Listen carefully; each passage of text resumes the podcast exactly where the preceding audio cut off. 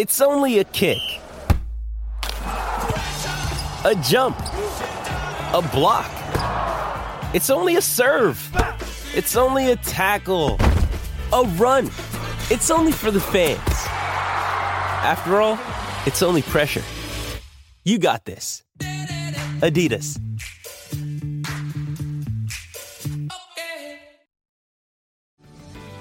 This episode is brought to you by Paramount Plus. An unlikely friendship begins in the Paramount Plus original movie Little Wing, starring Brooklyn Prince with Kelly Riley and Brian Cox. Reeling from her parents' divorce, Caitlin steals a valuable bird to save her home, but instead forms a bond with the owner, leading to a new outlook on life. Little Wing, now streaming exclusively on Paramount Plus. Head to ParamountPlus.com to try it free. Rated PG 13.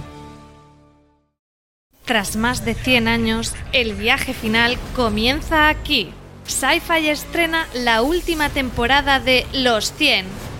Durante seis temporadas, nuestros héroes han luchado una y otra vez por su supervivencia. Ahora tendrán que demostrar si han aprendido algo o si la raza humana está condenada a seguir cometiendo los mismos errores hasta el día de su extinción definitiva. Todos los conflictos, todo el caos, todo se revelará en una temporada final que no te puedes perder. La séptima temporada de Los 100 regresa con doble episodio el 15 de junio a las 22 horas, solo en Sci-Fi. Además, los episodios de Los 100 estarán disponibles bajo demanda durante 30 días después de cada emisión.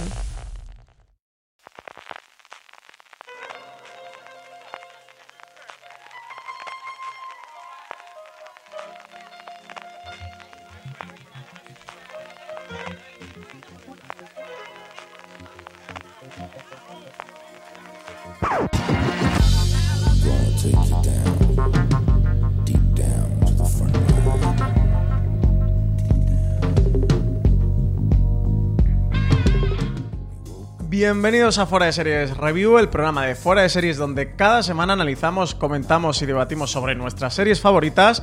Hoy vamos a hablar de Mirs América, la miniserie original de FX que aquí podemos ver a través de HBO España que narra la historia real del movimiento de ratificación de la enmienda de igualdad de derechos en Estados Unidos a través de las mujeres más relevantes de la época, tanto las activistas que lo defendieron como las que lucharon en su contra. La miniserie parece tener ya un lugar garantizado en las listas de lo mejor del año y también muchas, muchas posibilidades en la próxima edición de los premios Emmy. Yo soy Francis Arrabal y para analizar la serie, ¿qué nos cuenta? Todo lo que nos cuenta y comentar qué nos ha parecido, tengo conmigo a Valentina Morillo. Muy buenas, Valen, bienvenida. Hola Francis y hola a la otra invitada, la saludo desde ya. Y hola a todos los que nos escuchan. Pues sí, hay otra invitada y no es otra que María Santonja. Muy buenas, bienvenida a este programa. Hola, con muchas ganas de hablar de esta serie que como has dicho es una de las mejores del año y creo que todavía no demasiadas personas se han acercado a ella, así que a ver si les animamos. Sí, puede tener este puntito más todavía de descubrimiento para mucha gente. Bueno, ya sabéis, para todos los que estáis recién llegado, hayáis llegado hace poquito a fuera de series o los más despistados que no os acordéis, en review siempre solemos hablar unos 10 minutos sin spoiler sobre la serie para todos aquellos que no la hayáis visto, para así no poder reventarosla, pero que podáis descubrir de qué va, si os interesa, si merece la pena verla o no. Así que tendremos esta parte sin spoiler. Luego pondremos la sintonía Además, hoy que nos toca de Mirs América, esa, esa versión fantástica de la Quinta Sinfonía de, de, Beethoven.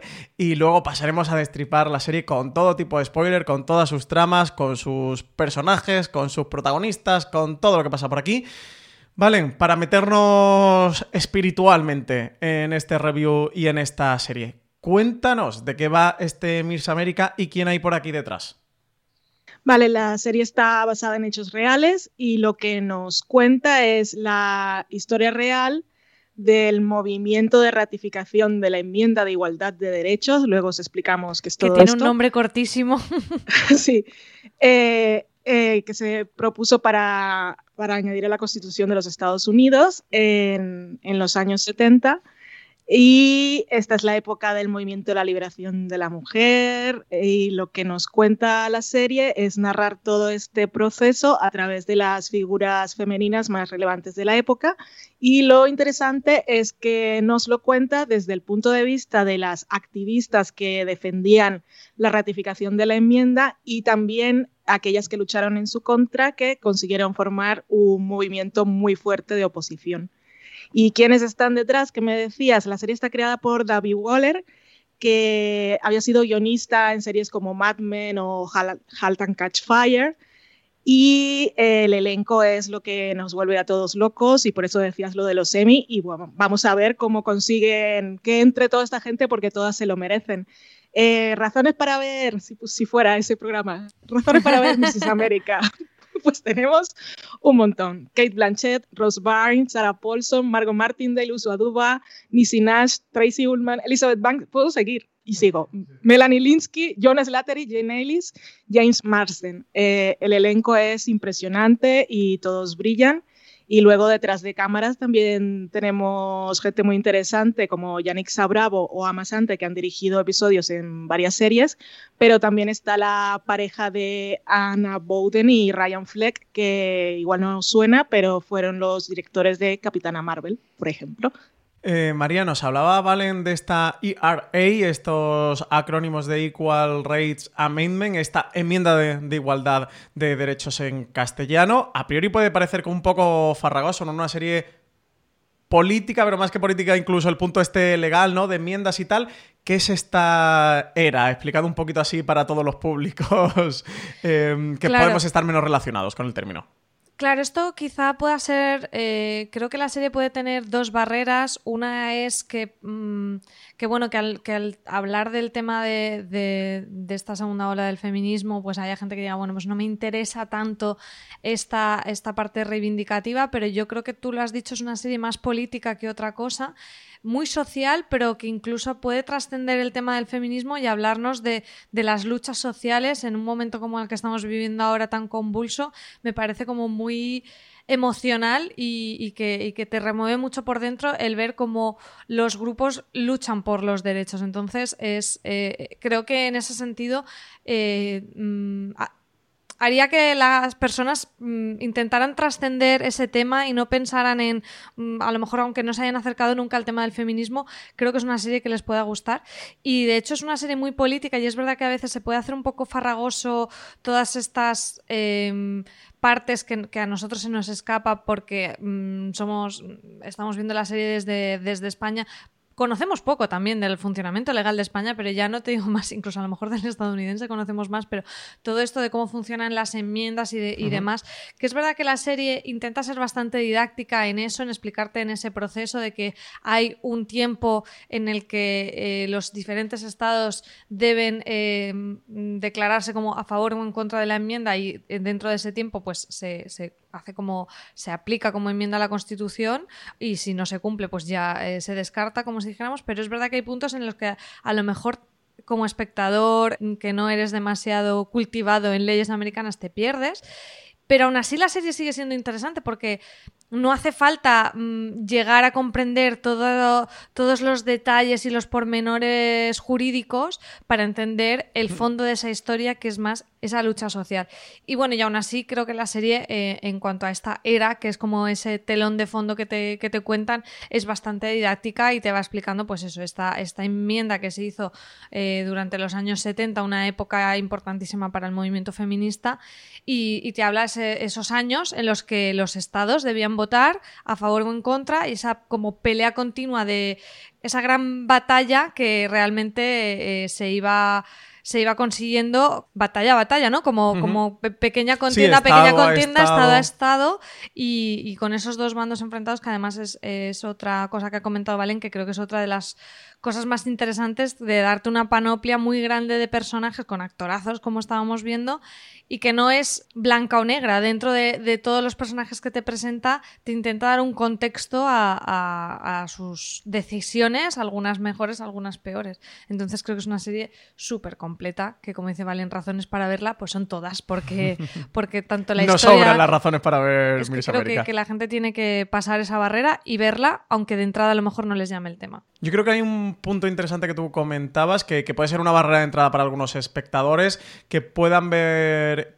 Creo que suena como más farragosa la sinopsis de lo que luego es Sí, la serie, que es totalmente. muy enérgica y hace muy palatable esos procesos y sobre todo lo hace muy interesantes. Creo que valen para esto. Es interesante cómo han estructurado sus episodios. Es una miniserie, está cerrada, cuenta esta historia, cuenta este periodo histórico y aquí acaba. Todo ocurrió en la realidad. Luego, de hecho, repasaremos algunas escenas de algunos momentos concretos que, que están basados tal cual como ocurrieron en la realidad. Valen en cuanto a la forma o cómo cuenta toda esta historia. Eso tiene un nuevo episodio y tiene una curiosidad eh, bastante interesante en cuanto a los títulos ¿no? de cada uno de los episodios y cómo se organiza cronológicamente la serie. Sí, cada uno de esos nueve episodios lleva por nombre, eh, por título, el primer nombre de una de las figuras femeninas más importantes de la época. En algunos, bueno, no todos en realidad, porque Se lo saltan los con dos Houston, últimos ¿no? son. Sí, está Houston, está Reagan, Reagan. que es el último, que es el presidente, y el cuarto o el quinto, eh, hay cuatro nombres porque es un debate de dos parejas.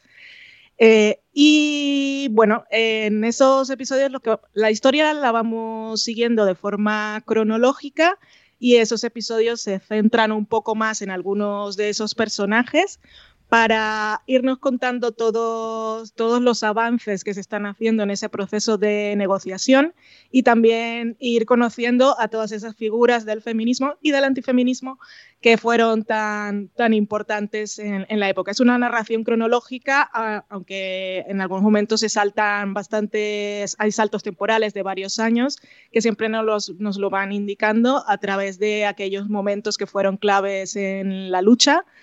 Y mm, como decía María, podía ser una cosa que quizás un poco farragosa por la cantidad de datos, de fechas, de nombres de leyes y de personajes, pero al final es un, yo lo veo un poco como The Crown, que con The Crown no tenemos tanto problema luego en ir a buscar en la Wikipedia si no nos queda algo claro, pues aquí también hay un poco más de historia para conocer a través de una historia que está muy bien contada. Y lo decías tú, Francis, es que a pesar de toda la información que pueda haber política y legal, es una serie que su, su, su gran acierto es que ha conseguido hacerla súper entretenida, es estimulante, hay o sea, tiene un ritmo mm, vertiginoso, siempre están pasando cosas y bueno, esto lo, cons- lo consigue a través de esos grandes personajes que tiene, que tiene la serie.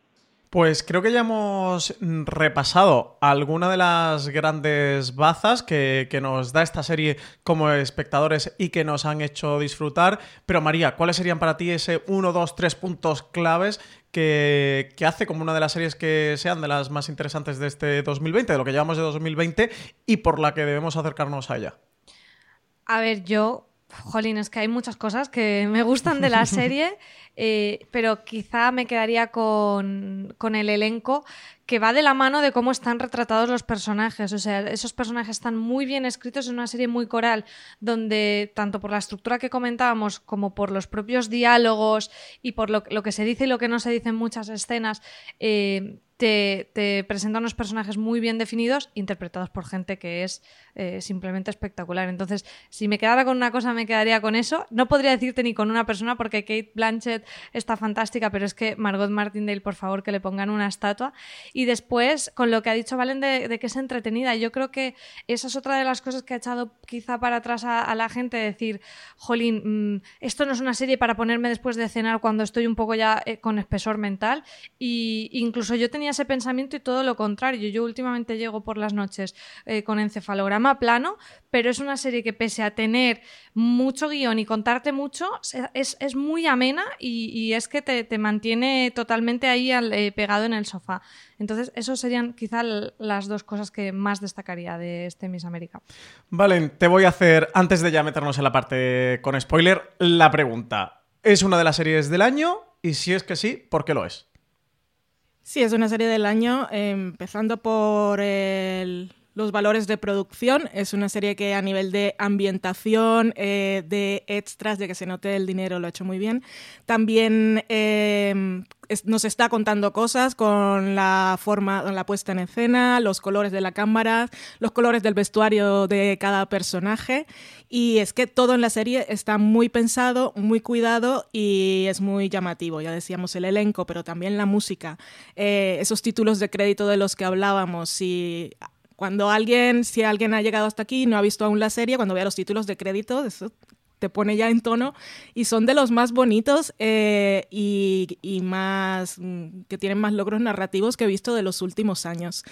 Em, a nivel de elenco, de dirección, o sea, es que lo tiene todo, destaca en, todos los aspectos la serie y aparte también en lo narrativo, te está contando una, te está contando historia con mayúsculas, pero la historia a través de la que te lo cuenta es muy apasionante y, los personajes eh, sobre todo los principales, están muy bien desarrollados y te atrapan enseguida.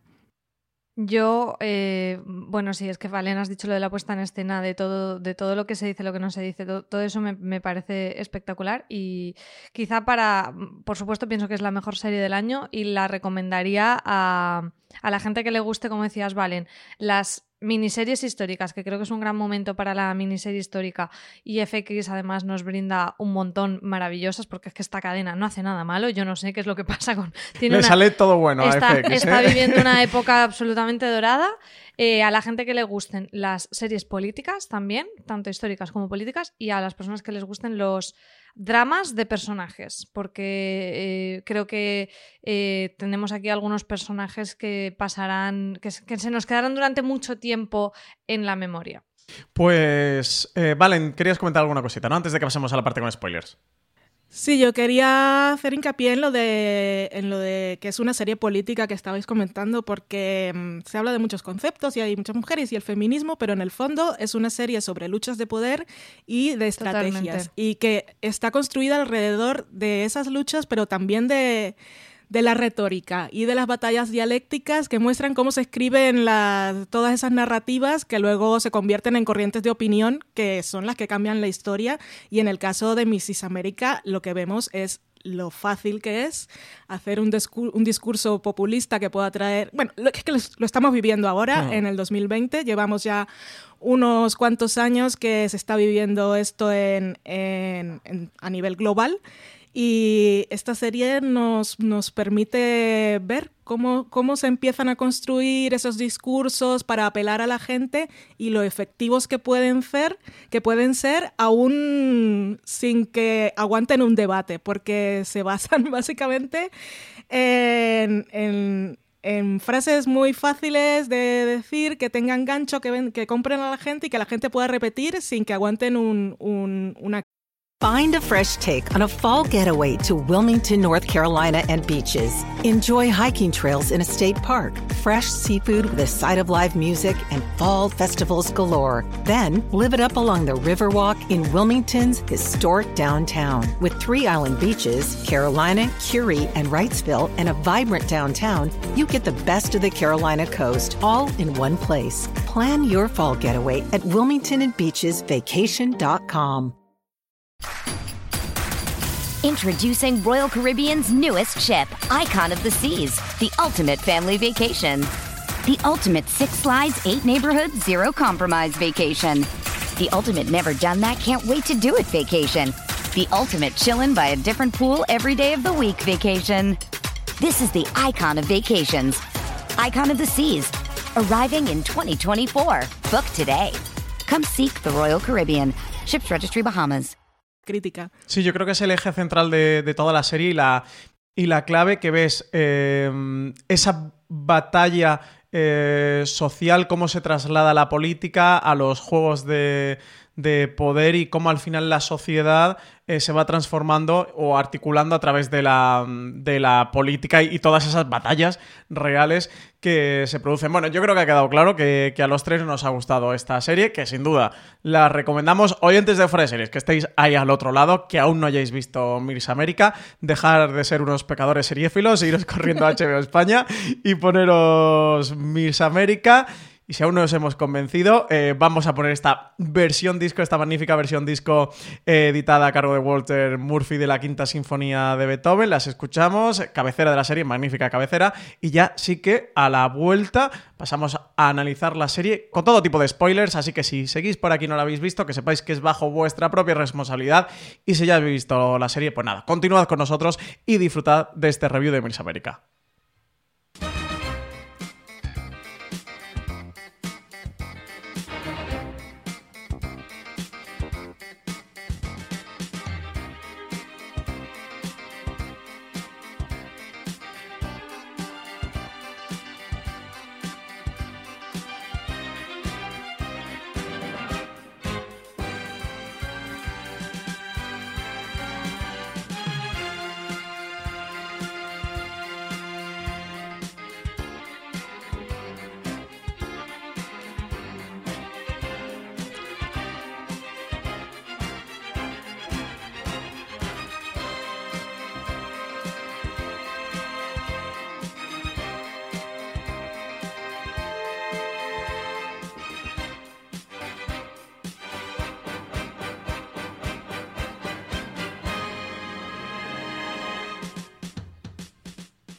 Bueno, pues después de habernos echado unos bailes aquí en el estudio mientras sonaba la quinta sinfonía de Beethoven en esta versión a cargo de Walter Murphy, que ilustra musicalmente esa cabecera tan setentera que nos mete en Mirsa América, Valen, eh, importantísimo, fundamental en este reparto tan coral con estos protagonistas reales quiénes son estas mujeres reales que hay en Miss América y que están protagonizadas por ese enorme reparto, como es Kate Blanchett, como es Margot Martindale, como es Uzo Aduba y esa larga lista del magnífico plantel que tiene la serie.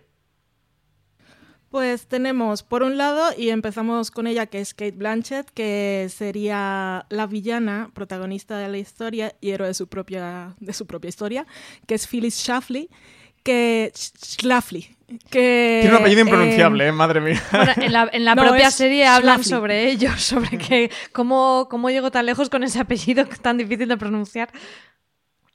Que para los que habéis visto el cuento de la criada es un perfil que es igual al de Serena, que eh, Waterford, que es una mujer con unas de cara a la galería, con unas creencias muy conservadoras, que ha escrito libro, que es muy carismática, la mujer real, eh, Phyllis Schlafly. Eh, fue conocida como la novia eh, de la mayoría silenciosa. Eh, lo curioso de ella es que em, es una mujer que en realidad estaba muy interesada por la política, pero lo que le interesaba a ella era la política nuclear. Y sin, haber, sin tener la carrera que tenía su marido en el momento en el que empieza carrera política, estaba muy preparada y había tenido, había conseguido hacer carrera a nivel local y aspiraba al Congreso y ella sabía mucho de defensa y era muy crítica con Nixon y tenía unas posturas muy claras. Y em, fue debido a ella, eh, esa es su importancia en la historia, que la enmienda de la igualdad de derechos nunca se llegó a ratificar en los tiempos que se habían previstos, porque antes de que ella apareciera, eso ya era una cosa y se ve en, la serie que ya estaba, mm. ya estaba dada por hecho. Faltaban muy pocos estados y en aquel momento demócratas y republicanos no eran, no, no eran tan divisivos como son ahora. Todo esto surgió también gracias a Phyllis bueno, gracias o por su culpa. Y, ella fue la que impidió que, eso ocurriera y, y, la que la que convirtió ya en un ala muy clara del Partido Republicano, el lado más ultraconservador.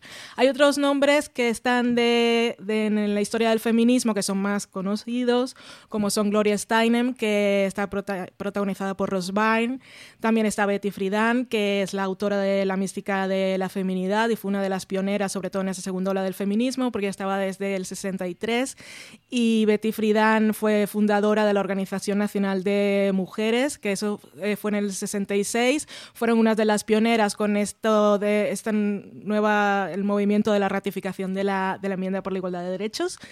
Y bueno, todas hicieron un montón de cosas. Tengo un, tenemos un artículo en Fuera de Series donde explicamos con detalle eh, el perfil de cada una de ellas, eh, que todas eh, jugaron un papel muy importante, son muy conocidas, todas consiguieron logros muy particulares, no solo en lo que tiene relación con este movimiento en particular, sino antes y después de lo que vemos en la serie, siguieron haciendo historia. Em, también está Shirley Chisholm, que está interpretada por Uzo Aduba, que es una de las menos conocidas, que eso también es una cosa que se le ha criticado un poco al feminismo de la segunda ola, porque era un feminismo muy burgués o un feminismo blanco en el que se ve un poco también en la serie, eh, las mujeres negras tenían menos representación o tenían que buscaban un poco independizarse del movimiento para poder reclamar más sus luchas.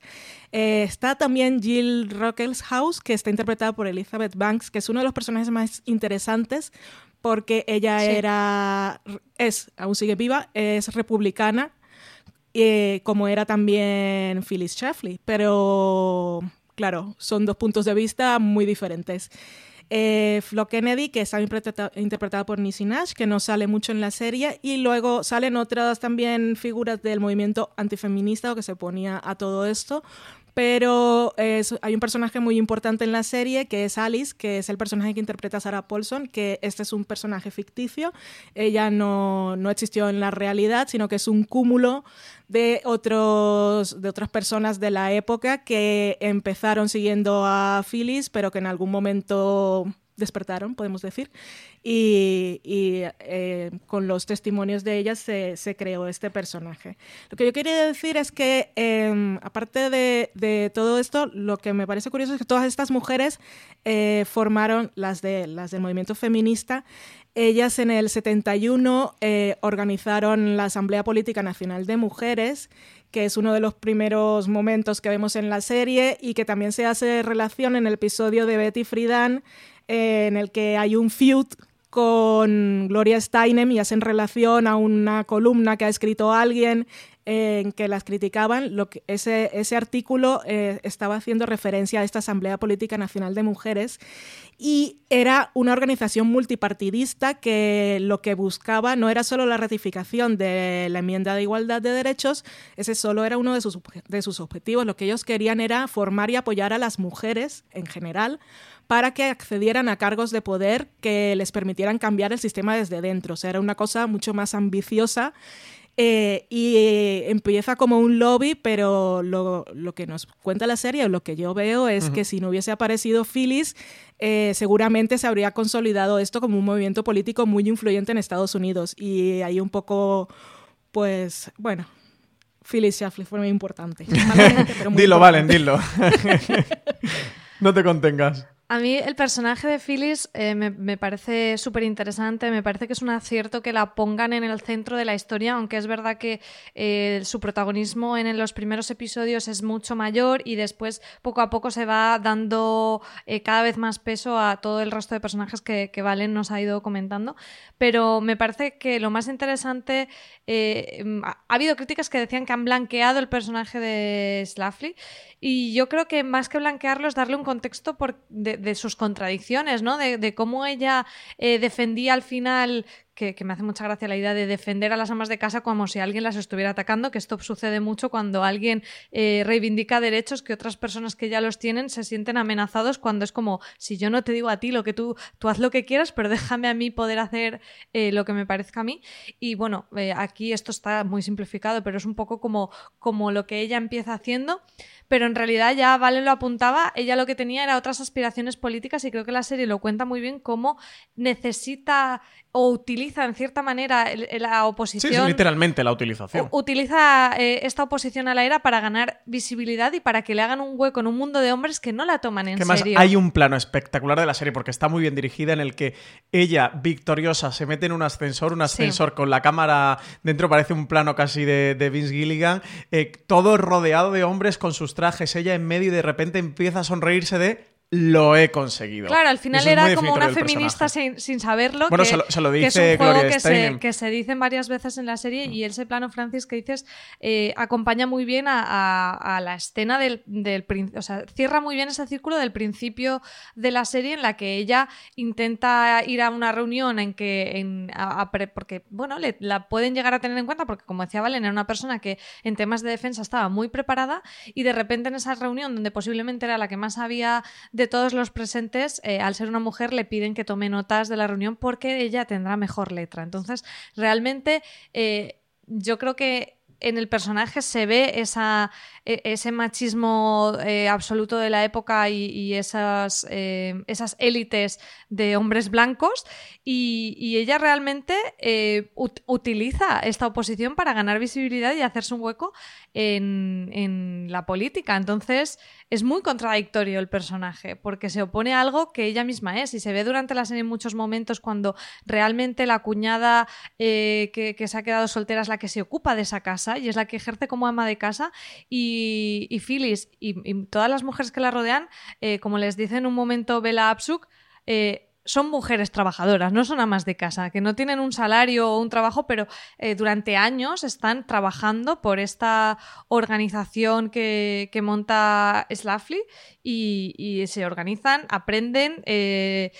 Lo único que muchas pues no tienen la independencia. hay un personaje también que se ve mucho de, esa eh, necesidad siempre de, de tener la aprobación del marido para poder hacer esas cosas, pero realmente ellas eh, es, es como que es muy contradictorio todo y creo que la serie hace muy bien en, mostrarte eso en vez de ponerlo como un villano abstracto. Eh, a mí es una de las cosas que más me ha gustado y no, no estoy de acuerdo en esas críticas de que blanquean al personaje. Creo que la ponen como una mujer que hizo mucho mal al movimiento, eh, pero que a la vez era una mujer muy inteligente, muy interesante, y lo que pasa es que la inteligencia le- la, la utilizó para, para sus ambiciones personales y bueno, no le salió tan bien como esperaba.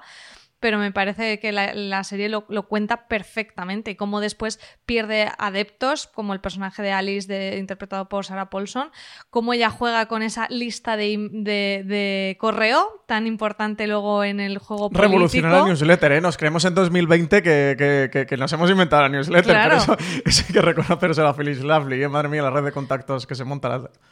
Eh, a, mí, a mí me parece que, que hace muy muy bien la serie en, en ponértela en el foco sin dejar de lado a todo el resto de personajes. Sí, aquí por Phyllis Lovely, eh, lo apuntaba antes, Valen, con este parecido a Serena Joy, el personaje del cuento de la criada.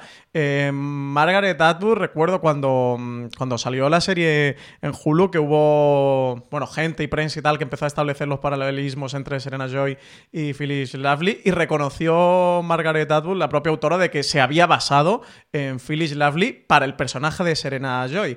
Eh, por lo visto, difiere bastante. Yo no he leído la, la obra original de Atwood, tú sí, Valen. Por lo visto, los personajes difieren un poquito y el de la novela es más similar incluso a Lovely de lo que, de lo que luego vemos en, en la serie. Pero este punto sí que lo, lo reconocía. El.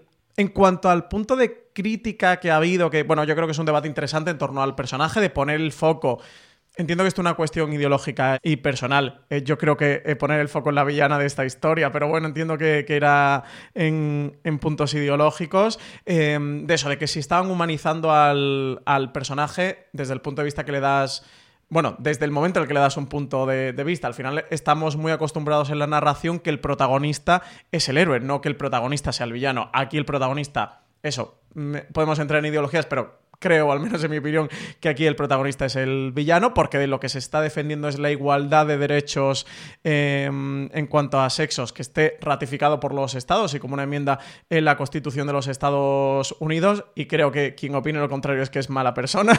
Así que podemos afirmar de que, de que Slavely es la villana de esta historia. Pero sobre todo es el punto de lo que tú decías, María, de el el camino que recorre al final está persiguiendo un interés particular.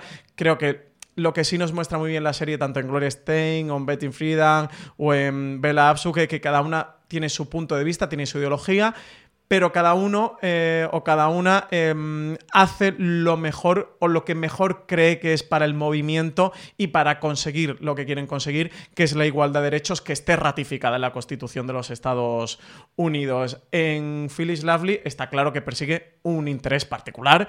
Eh, como tú decías antes, Valen, em, en los 70 dio clases a todo el mundo de em, demagogia y de cómo con unos argumentos baratos desde el punto de vista del aborto, de que van a coger a vuestra hija y os la van a mandar de guerra al Vietnam, y con todo este punto que desgraciadamente está... Inventándose casos y estadísticas. Inventándose estadísticas, claro. Por eso digo que, que, em, que, en 2020 nos parece como todo nuevo porque nosotros lo estamos viviendo ahora por primera vez, pero esta señora lo hacía en los 70 y otras señoras o señores lo hicieron antes, y de cómo todo lo utiliza y lo instrumentaliza para una carrera política, que además también es muy triste. Bueno, no sé si a vosotros pareció triste o no, pero cuando en el último episodio de la serie, ya como estaba en la parte con spoiler, eh, Ronald Reagan coge directamente, la han usado y la tiran. Ya ellos están donde querían y este es el juego político y creo que es una de las grandes reflexiones que te da eh, la serie como al final los intereses políticos y sí, en manos de hombre están por encima de todo y a Slavely la utilizan y pues hasta luego, pues que lo sentimos, que hemos visto que no hemos dado cuenta de que tenemos otro interés, así que muchas gracias por los servicios prestados y otra cosa. Valen, quería comentarnos.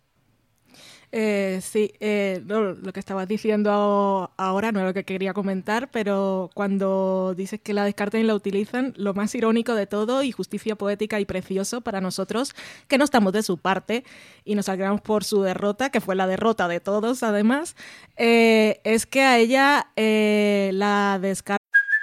Hey, it's Kaylee Cuoco for Priceline. Ready to go to your happy place for a happy price? Well, why didn't you say so? Just download the Priceline app right now and save up to 60% on hotels. So, whether it's Cousin Kevin's Kazoo concert in Kansas City, go Kevin, or Becky's Bachelorette Bash in Bermuda, you never have to miss a trip ever again. So, download the Priceline app today. Your savings are waiting. Go to your happy place for a happy price. Go to your happy price, Priceline. If you only have a 401k, you're not getting the most for retirement. Wait, what? Add a Robinhood IRA on top, then they'll boost it by 3%. You can do that? And if you transfer in any retirement account, you get 3% on top of that. Is there a limit to the match? No limit. Robinhood Gold gets you the biggest contribution match of any IRA on the market. Sign up for Robinhood Gold at Robinhood.com slash boost by April 30th. Subscription fees apply. Investing involves risk. 3% match requires gold for one year from first match. Must keep IRA for five years. Match on transfers subject to additional terms and conditions. Robinhood Financial LLC. Member SIPC. Y eligen a una mujer eh, republicana menos conservadora o más moderada, porque el discurso de ella les parecía que era demasiado agresivo para el momento y como dice Reagan, creo que eh, mi presidencia tiene un problema femenino o un problema para llegar a las mujeres, así que ahora mismo a ti no, no te necesitamos. Y todos los cargos a los que ella aspiraba en aquel momento eh, sí se los dieron a mujeres, pero a mujeres más moderadas y que incluso apoyaban eh, la enmienda de ratificación, que luego estuvo en activo durante unos años, a ver si, si se conseguía, pero no. Y es que el, de, de todo lo que estabais comentando, es que es maravilloso porque eh, parece un personaje contradictorio, pero en el fondo ella es demasiado lista para no saber que eh, todo eso estaba jugando en su contra o en contra del género femenino en general, pero como decimos, eh, era lo que ella necesitaba en ese momento. Ella necesitaba relevancia política de alguna manera. Si no la puedo conseguir en el juego de hombres, pues me aprovecho de, este otro camino que tengo aquí para romper mi techo de cristal, aunque luego se me venga encima, porque ella es eh, consciente todo el tiempo de, de, cómo se la discrimina y de las conductas sexistas desde la primera escena en la que está, le están entrevistando y le dice el señor este, bueno, sonríe primero y esa... Ya, ya, por esa cara de Kate Blanchett en ese momento en que ella sonríe, pero es una sonrisa súper falsa y le ves todo el mundo pasando en los ojos, em, eh, se merece el Emmy ya ahí. Em, es un discurso oportunista y es muy inteligente, pero sabe que, le va a ser rentable. Y sobre todo porque ella es una mujer privilegiada y siente que todas esas luchas que le pueden afectar a la empleada que tiene en la casa, le pueden afectar a la a Brenda, no, Brenda es, bueno, eh, la, la, chica que comentábamos antes que tiene problemas de abuso en, en, su casa, todas esas mujeres igual necesitaban el feminismo más en ese momento que ella, pero como ella tiene un marido que sí la mantiene, pero ella ese derecho que defienden a las mujeres estar en casa, ella nunca está en casa, ella siempre está de viaje y está haciendo sus cosas y está trabajando y tiene gente trabajando a, eh, para ella pero por eso es, contradictoria en ese sentido, porque lo que estaba promoviendo y promulgando no, es, no era su estilo de vida, pero no porque fuera lo que ella creyera, porque ella obviamente eh, buscaba la igualdad, pero en ese momento ese discurso no le servía para nada. Mm. En ese sentido, yo creo que el plano final de la serie es maravilloso, como además eh, aguanta la cámara ese momento que te da tiempo a pelar una manzana y pico, de ver cómo e, ese hastío, esa quietud, ese mm, vuelves a la cocina en el, de una manera totalmente explícita y su cara de resignación porque ella no quiere estar ahí. Está, eh, ves cómo su discurso se le cae encima y me parece eh, que la serie es muy eh, muy, muy política y se, y, se, posiciona muy claramente, lo hace durante toda la temporada, pero, pero en ese plano final es muy clara y a, a mí me, me, hizo quedarme ahí de, de, esto que cuando ves una, una película, una serie, te quedas como en silencio un rato, como... Eh, como recibiendo todo lo que, lo que acabas de ver, ¿no? Procesándolo, mientras eh, pues, pues le queda solo que hacer pastel de manzana. Sí, esa es, es una... lo que le queda. esa es una de las escenas que además viene del diálogo con John Slattery, que le ha dicho, ¿a qué hora se cena hoy? Creo que ella le contesta, a la de siempre, a la de ¿no? siempre, sí. eh, y ese vaya a pelar sus manzanas y su tarta. Y cómo, cómo aguantan el plano, eso lo, creo que es lo que hace pues que Mirs América sea eso, una de las series más relevantes de este año. ¿Vale?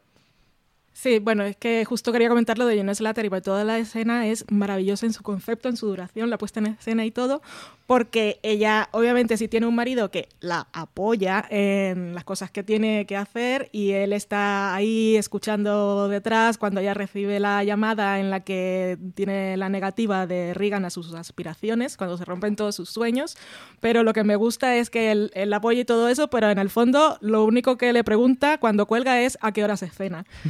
Entonces, te estoy diciendo un poco cómo va a ser el resto de su vida, aunque es un poco más metáfora que otra cosa, pero ya que ella defendía tanto el rol patriarcal de la mujer en el hogar, pues verla con el delantal eh, es muy elocuente.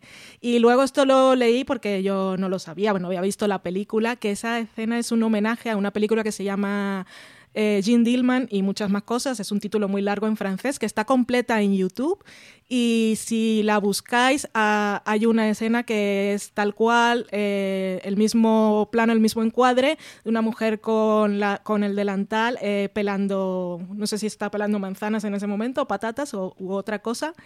Y la película es muy curiosa porque es, una vida, es como una historia contada en tres días de una mujer que lleva una vida rutinaria, que tiene que eh, dedicarse a la prostitución para mantener a su hijo y... Ay, iba a ser un spoiler, el final es maravilloso. pero, pero bueno, que, eh, y que también leí, que eso tampoco me di cuenta porque no conocía la referencia, eh, que en el episodio en el que está Sarah Paulson en su viaje psicodélico hay un momento que entra a una habitación y están proyectando esa película. La verdad solo era el principio. Calle 13 estrena la segunda temporada de Cóndor, un adictivo thriller protagonizado por Max Irons. Joe Turner se ve obligado a volver a la hermética comunidad de la CIA en Virginia para encontrar al traidor ruso y enfrentarse a los demonios de su pasado. ¿Por qué me estás siguiendo? Trabajo con tu tío Bob. Dice que conoce muy bien a un topo dentro de la CIA. ¿Por qué has venido a verme? Mi tío no se ha suicidado. Seguramente el topo ha tenido alguna cosa que ver. Por eso voy a por él. No te pierdas el estreno en exclusiva de la segunda temporada de Cóndor en Calle 13. El próximo 16 de junio con un episodio doble. Y después de su emisión vuelve a disfrutar de la serie en los servicios bajo demanda de los operadores hasta el 12 de octubre.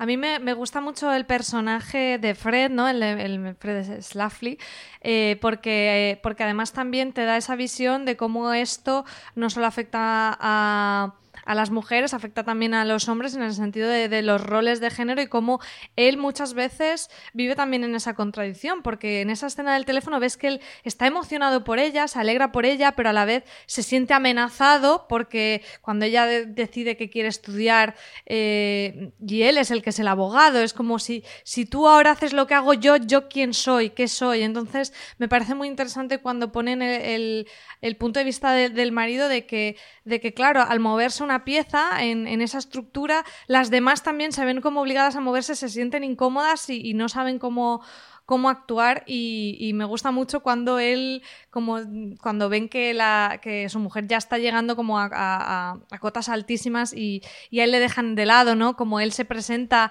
en esa, en esa reunión final del último episodio y le ignoran porque la protagonista es ella, eh, como él eh, acaba como asumiendo la situación porque la suegra le dice que, que si Phyllis ha llegado tan lejos es porque Dios lo quería y con eso dices, bueno, quien no se consuela es porque no quiere, toma como esa, como esa idea y encuentra esa quietud dentro de un sistema que, no entiende y que le, le, perturba, porque ve que, que sus valores no, no, están siendo seguidos ni siquiera por su mujer que los está, que se está poniendo como abanderada de ellos, ¿no? Hay también eh, en ese momento en que la hija no, no recogen a la hija, tiene que ir en autobús, es como no está cumpliendo sus funciones de de madre o que de, ama de, casa, que es lo que tendría que estar haciendo. Y lo que ella está defendiendo, ¿no? Como los derechos de las amas de madre y de ese estilo de vida en el que ella vende que, hmm. está agredido por la, por la ERA y por todo el movimiento feminista de la segunda ola del feminismo. Se ve también mucho todo este tema de, de, la, de los roles y de las parejas en el, en el episodio, creo que es el quinto,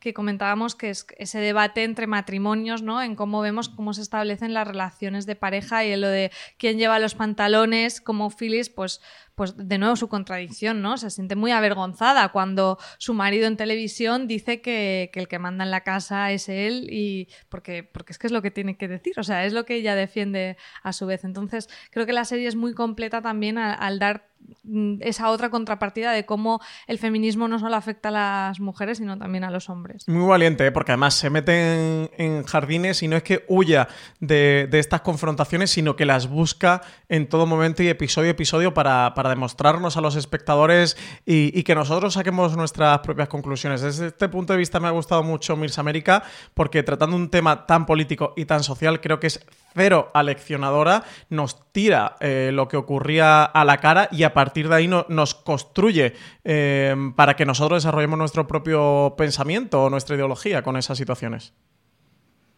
Sí, y en eso es importante también porque decimos todo el tiempo que Phyllis es la villana y que por su culpa y lo efectivo que fue lo efectiva que fue su estrategia, las cosas no llegaron a buen puerto, pero la serie también que podría haber puesto si no hubiese contado la historia con el punto de vista de Phyllis y se hubiese centrado más en el trabajo de, del movimiento feminista, eh, las habría convertido en heroínas, igual habría caricaturizado a Phyllis, pero a mí lo que me gusta es que muestra de entrada todas las contradicciones del movimiento feminista en su base eh, y también los errores que, que cometieron como movimiento y como organización política, porque había desorganización y lo más importante, en un inicio subestimaron a la oposición. Y hmm. bueno, es algo que seguimos viendo en la vida real.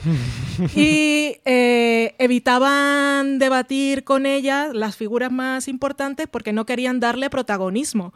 Y si se hubiesen enfrentado igual a un debate en las primeras fases de, todo este proceso, pues eh, quizá le habrían quitado un poco de autoridad y de relevancia a su discurso cuando pudieran, pues, si podían desbancarle o refutarle todas las cosas que iba diciendo, porque hay un momento que me encanta, el último episodio también, eh, no porque me guste y me haga sentir bien, sino por todo lo contrario, hay un momento en el que están en la gala aquella, que por cierto ocurrió en la vida real, eh, la gala en la que parodian a las feministas y están celebrando la muerte de la era, porque era el día en el que eh, originalmente ya debían haber, em, bueno, era como el final de todo el proceso. Y, Phyllis dice algo que ha venido diciendo todo el rato, pero en ese momento nos dice que lo dice de forma consciente. Y es la frase aquella de eh, gracias a mi marido por dejarme venir aquí.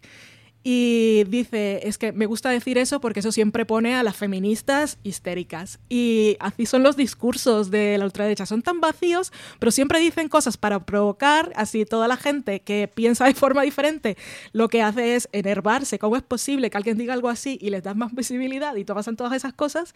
Y en el fondo eh, el, el, objetivo no era otro más que ese que han cumplido, que es claro. provocar y desviar la conversación de temas importantes.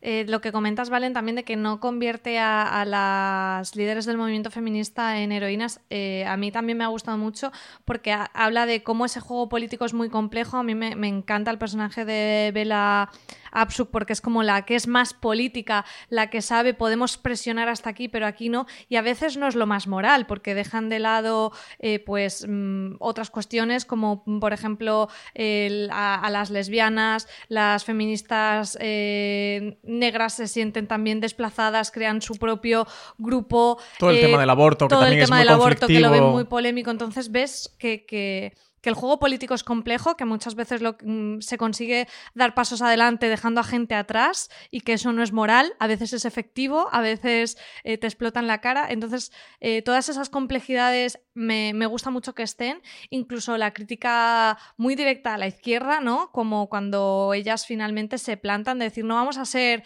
eh, votantes cautivas porque como obviamente no vamos a votar a los conservadores, en la izquierda realmente nos utilizáis para la foto, pero tampoco hacéis nada. Sabéis que como no vamos a votar a los conservadores, os votamos a vosotros ya por defecto y no os hace falta realmente hacer nada, nos estáis dando como esperanzas, palmaditas en la espalda, pero luego nunca hay cambios efectivos. Entonces, la serie realmente te pone todo eso eh, sobre la mesa eh, y por eso es muy rica y es muy compleja y te hace eh, dar pie a debatir, a investigar, a profundizar en la historia y a, y reflexionar sobre, sobre, todas esas aristas y complejidades en la, en la lucha por unos derechos. Entonces, creo que, que, es fantástica porque, como decía Francis, no, no, es un folleto y ya está, que sería mucho más facilón. No, no es eso para nada esta serie. Al revés, es que, que hila finísimo. O sea, es el, el, punto absolutamente opuesto a ser una serie de brocha gorda, ¿no? Un guion de brocha gorda. Al revés, eso. Eh, ves planos o escenas absolutamente medidos y, y, calibrados para lo que te quiere contar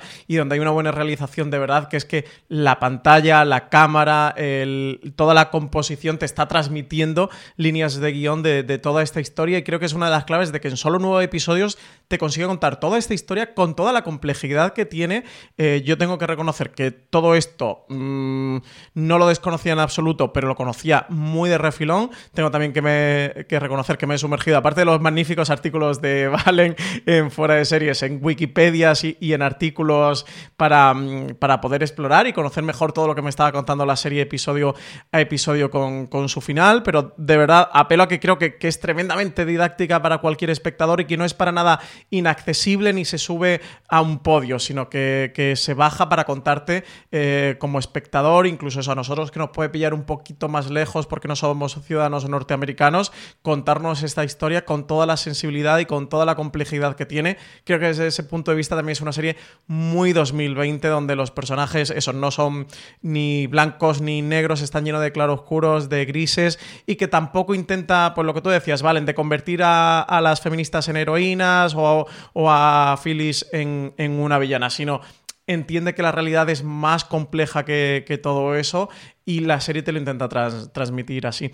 Valen, eh, dentro de toda esta panoplia de personajes que tenemos tan importantes en la historia real y de este repartazo que nos brinda FX en Mirs América, ¿cuál es tu personaje favorito y por qué lo es? A ver, me cuesta quedarme con uno. Como personaje, y lo que nos fastidia es que está basado en una persona real, el viaje de, de Phyllis de principio a fin es, es, muy bueno. Si pensamos en ella como personaje de ficción, que luego cuando sabemos el papel que ha jugado en la historia, pues te recorcome un poco por dentro o te sientes un poco culpable. Pero su historia es la típica de cuando, cuando nos presentan, es imposible no empatizar con ella, el, la presentación de su personaje es intachable. Eh, y, y, es un viaje de empoderamiento femenino o de intento de y luego encontrarse de puertas con el patriarcado. O sea, su, su viaje es fenomenal a nivel de ficción. Pero me gusta mucho el personaje de Alice, que es el personaje ficticio, pero es un poco ya esto más... eh, sería el caso contrario, pues en este caso es un personaje que no existió como tal en, en esta historia en concreto, pero me parece aspiracional em, para nosotros pensar que es posible eh, que una persona pueda cambiar en el momento en el que se se decida a cuestionar con espíritu crítico las cosas que está escuchando o que le han hecho creer durante toda la vida.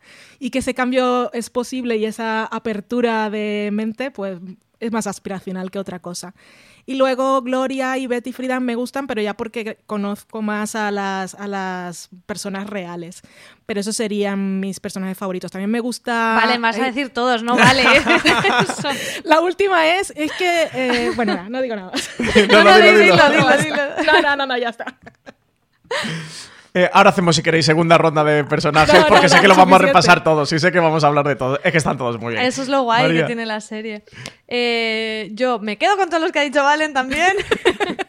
Pero eh, a mí Vela me, me encanta. O sea, me, me quiero, ser- quiero comprarme sombreros como ella y, y- y me gusta mucho porque creo que, creo que al final es la que sabe más jugar al juego político. No por ello eh, le, sigue explotando y, y eh, sigue habiendo esa escena tan terrible de cuando prescinden de ella por, porque ha forzado demasiado la, máquina dentro de, su propio partido y esa escena final eh, del personaje con su marido ya diciendo, bueno, pues ya hemos pasado, ya estamos más mayores, nuestra lucha como que eh, llega hasta aquí, que, que llama por teléfono al personaje de, de Uzo Adua, que ahora no, no recuerdo el nombre, perdonad, Eh, Shirley Chisholm. eso, Shirley. Y ese momento como decir, bueno, eh, hasta aquí llega nuestra pelea, hemos conseguido grandes cosas, pero no tenemos ya fuerza para más. Es el personaje que, creo que aunque a veces hace también de villana dentro del movimiento feminista, porque es la que les dice eh, no podemos sacar el tema del aborto ahora, no podemos apoyar los derechos de, las lesbianas. Eh, realmente siempre mira, al, al contrario que Slafly, que mira por un interés particular, ella, aunque a veces haga como el papel de polimalo, siempre mira por, por, el, por el movimiento. Y a mí eh, es que me ha encantado. Em, Margot Martin- Martindale está espectacular. Yo me quedaría con el personaje de, de Alice. Evidentemente, Phyllis es el personaje que es y Kate Blanchett siempre va a ser lo mejor en cualquier cosa que haga Kate Blanchett. Eh, pero aquí tenemos a Sarah Paulson interpretando este personaje. Me parece también muy valiente para Sarah Paulson con la carrera que está teniendo que coja un personaje mm, como este porque es muy secundario y tiene poquito peso más menos en la serie, porque no, como tú decías, Valen, es un personaje que es una remezcla, ¿no? De, de- de algunas personas, pero no, no tiene a un personaje detrás real. Entiendo eh, que el sí definitivo sería por ese octavo episodio, Houston, en el que ella sí que es la gran protagonista del episodio. Es un episodio hecho por y para ella, por su personaje y por la historia que te quiere contar de otras feministas. Al final, el personaje de Alice es el camino del héroe clásico, es esa, esa redención, eh, es el viaje del héroe mm, opuesto, ¿no? Ya empieza en la villanía y al final termina saliendo a flote después de ese eh, Houston. Me parece fantástica la escena que ella está en el coche eh, con Phyllis Lovely ya en el último episodio, en ese noveno. Y bueno, pues es Sarah Paulson. A mí al principio, los primeros episodios de la serie, me costaba verla a ella porque está en un papel muy, muy, muy, muy secundario y, y, muy detrás. Pero bueno, ya luego os vas viendo eso y en Houston ves por qué se queda con ese personaje. Ella me encantó. Luego me gusta mucho que mm, vosotros habéis mencionado tanto el de Shirley Chisholm, porque creo que es eh, muy interesante el papel que ella juega y ese punto político, y el de Jill. eh, con un apellido impronunciable, el, el personaje de Elizabeth. Banks. Rockelhaus, el personaje que interpreta a Elizabeth Banks, porque creo que también es muy contradictorio. Es que me ha gustado mucho Miss América por ese punto de contradicciones, incoherencias, toda esa complejidad que nos traslada la serie lo hace también. Y he disfrutado mucho todas esas tramas con el personaje John Slattery, aparte de ser John Slattery, verle en ese papel, ¿no? De, de cómo él ve quebrantada, o sea, lo difícil que tuvo que ser para él ese punto de cómo él ve quebrantada varias veces su masculinidad, pero por un lado él, la apoya, se siente orgulloso, eh, pero por otro lado él, se ve como de menos porque su mujer es de más, eh, cómo se intercambian los roles entre ellos. De nuevo, toda esa complejidad me ha resultado muy interesante y Miss América creo que lo hace muy bien. Eh, vale, en segunda ronda de personajes, ¿cuál más nos querías decir? No, no, no, era precisamente Vela y ya, ya la mencionó María, así que todo en orden. sí, Bella es, es sin duda uno de los grandes personajes. También, y quien le toca hacer ese papel más difícil, ¿no? Más de. eh, nos toca renunciar a esto. De ese punto más del contraste con la realidad, del punto eh, aspiracional o el punto de eh, ideológico, de es que ideológicamente, moralmente o éticamente creemos que esto es lo que está bien, esto es lo que hay que hacer, y el plano real de la política, de cómo la ideología eh, tamizada por la política se, se- se ve, ¿no? Me ha quedado un poco eh, lo he hecho en la construcción al revés. Ya por ir cerrando este, este review, porque, bueno, creo que como suele pasar habitualmente en los reviews, que podemos estar otra hora hablando de, de Mirs América. Bueno, y esto da para muchas cervezas cuando eh, estemos desconfinados en absoluto y nos juntemos el equipo de fuera de series. Yo creo que una de las series de las que vamos a hablar más sin duda va a ser de mm, Mirs América. Episodio, escena memorable, ¿vale? Bueno, ese octavo episodio desde luego es uno de los más memorables y también por lo que, por, aparte de todo el viaje de Sarah Paulson y sus momentos psicodélicos, la escena con la monja a mí me, me chifló. Ay, qué maravilla. Eh, Es que es un viaje con, todo con toda la. O sea, en el sentido metafórico y literal, eh, Sí, es sí, un sí. viaje el, el episodio. Y, pero también eh, escuchando a críticos de Estados Unidos, eh, les llamaba mucho la atención de la serie que había cosas de la historia que contaba Mrs. America que, era, que había ocurrido en la vida real y que eh, se había olvidado de alguna manera, se había borrado del imaginario colectivo en Estados Unidos, incluso para varios de ellos, eh, dos en concreto que escuché, que habían hecho en la universidad estudios de esto Women's Studies, que es eh, básicamente la historia del feminismo. Y era precisamente la, la Conferencia Nacional de Mujeres que se ve en ese episodio de Sarah Paulson, que como ellos eh, fliparon un poco, los críticos, porque vieron eh, una cosa que tiene la serie es que te mezcla cuando son los eventos, cosas concretas y exteriores, te mezcla imágenes reales de archivo con las imágenes de la serie.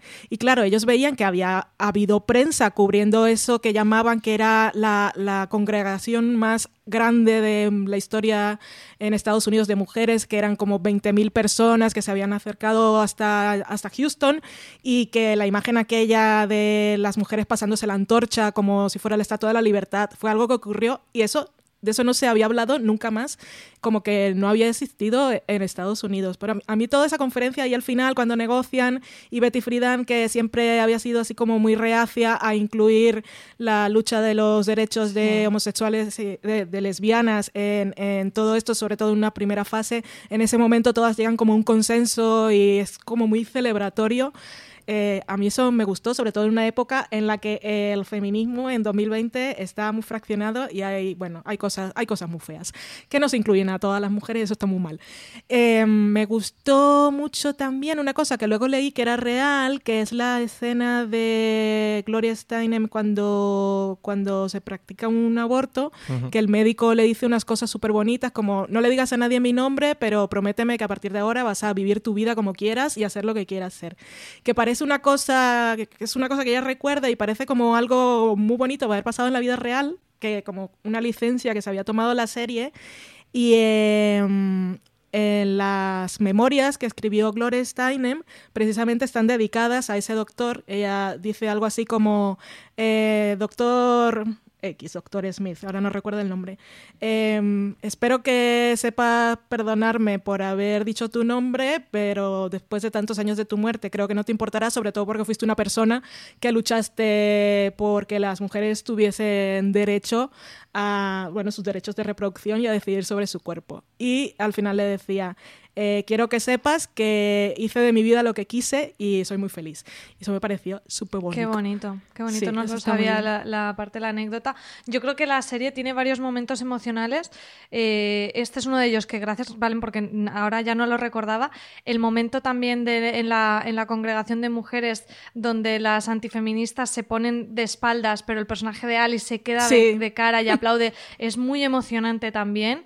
Eh, también cuando eh, despiden a, a Bella y van todas una a una renunciando para que no las utilicen como, como fotografía, como estábamos diciendo antes, esos son muy, muy Y emotivos. no jugar a ese juego de tronos. A ese Juego de Tronos, efectivamente, sí. E- Esos para mí son de los más de me levanto y aplaudo, pero también hay, otra, hay otros momentos que me quedo mucho, que es cuando el personaje de, el personaje de Slafly no, no acude a ese debate con Bella Absuk y las, eh, las compañeras de Slafly le dicen que han aprendido todo de ella gracias y, Bella les, les, provoca, ¿no? Ah, ¿qué os ha enseñado? Pues mira, pues mecanografía y esto. Dice, enhorabuena, sois mujeres trabajadoras. Ese, ese, ese, diálogo me flipó también. Y mm, es que no me quiero dejar ninguno. El discurso de, de que es ese que nos da el cartel de ella, de Kate Blanchett de espaldas, creo que es para dar un ejemplo de cómo eh, hacer un discurso con una dicción perfecta y maravillosa. Eh, me gustó un montón. Y, por último, cuando Alice eh, como que se confronta con, con Phyllis de, que la, de que se siente manipulada, de que la ha ninguneado siempre y no recuerdo las palabras textuales, pero Phyllis le dice algo como yo te he empoderado, que me parece una frase maravillosa. sí. Que, me encantó, que también quizá eh, ha pasado un poco desapercibida y a mí me pareció como muy significativa de, cómo era esta mujer, o al menos cómo nos la representa la serie. Y el final, ya el último episodio y últimas escenas nos dejan con una reflexión muy amarga y es, ¿Valen ganó alguien al final con toda esta historia? Es que claro, aquí está la, la, iba a decir la gracia, pero no, la ironía de la cuestión. Al final, en realidad, eh, Phyllis Schlafly consigue lo que estaba buscando, que era detener, impedir la ratificación de la enmienda. Y su campaña fue tan efectiva que no se ratificó ni en ese momento, ni en su plazo de extensión, y a día de hoy, en la Constitución de Estados Unidos, a diferencia de más de 200 del mundo, incluida España, por supuesto, la Constitución de Estados Unidos no incluye ningún artículo en el que se ampare la igualdad de derechos eh, ante la ley sin distinción por sexo. Em, porque hay, hay un artículo que habla de la igualdad entre los ciudadanos, pero lo que dicen los expertos y los, legisladores es que aquel artículo se escribió cuando se escribió la Constitución. Esto lo escuché, por cierto, eh, a ver si nos acordamos, te estoy diciendo a, ti, María, para poner un enlace a una entrevista que escuché por en YouTube al personaje de. al personaje, a Jill Rackelhaus, que está viva aún y es una entrevista de tres horas, ¿eh? pero la primera hora eh, habla bastante de, de Mrs. América, habla ella de su... De, solo había visto tres episodios en ese momento, pero dice que, que la serie como que capta muy bien el espíritu de todos los personajes reales, que ella no recuerda si las cosas ocurrían tal cual, eh, palabra por palabra, como lo mostraba la serie, pero que sentía que si alguien le decía que ella había dicho lo que dice la serie, a ella le parecía que, era, que, era, que había sido así. Y eh, ella hablaba de esto, de, explicaba lo de las las complejidades y particularidades de esta enmienda y es que en la Constitución de 1800, cuando se abolió la esclavitud, había un artículo que hablaba de la igualdad de todos los ciudadanos, pero en aquel momento eh, se reconocía la igualdad de los ciudadanos negros que eran esclavos, pero no de las mujeres, porque las mujeres no eran consideradas como ciudadanos en toda regla en aquel momento. Eran solo, pasamos de los señores blancos, los señores negros, bueno, aceptamos que no son nuestra propiedad y que también tienen derechos, pero ahí no estaban incluidos los derechos de las mujeres. Y, bueno, ah, esa es la, la, cosa de la serie. Todas perdieron, perdió ella, aunque ganó eso por lo que luchaba, claramente perdió porque ella lo que aspiraba era conseguir otra cosa que era un cargo político y conseguir esa relevancia para poder entrar en, en la presidencia de, de, Reagan y tener algún cargo, y eso no lo tuvo. Y a partir de ahí tuvo que seguir la metáfora de ponerse el delantal, no era tanto que en ese momento se convirtiera en una ama de casa, porque nunca lo fue realmente, pero sí tuvo que seguir defendiendo esas ideas que proclamaba en los años 70, aunque no fuera lo que quisiera, ya no pudo cambiar de opinión, porque era lo que le daba rédito en la vida. Pues con toda esta historia y, esa entrevista a Jill Rackelhaus que nos recomienda Valen, que la podréis encontrar en las notas del programa, también en la entrada de este podcast en nuestra web, en foreseries.com. Ahí os dejaremos como material relacionado a este podcast. Para todos los que hayáis disfrutado Mirs América, nada más y nada menos que cinco contenidos eh, que hemos publicado en Foreseries todos ellos escritos por Valen. Creo que ha quedado claro, Valen, que te ha gustado la serie.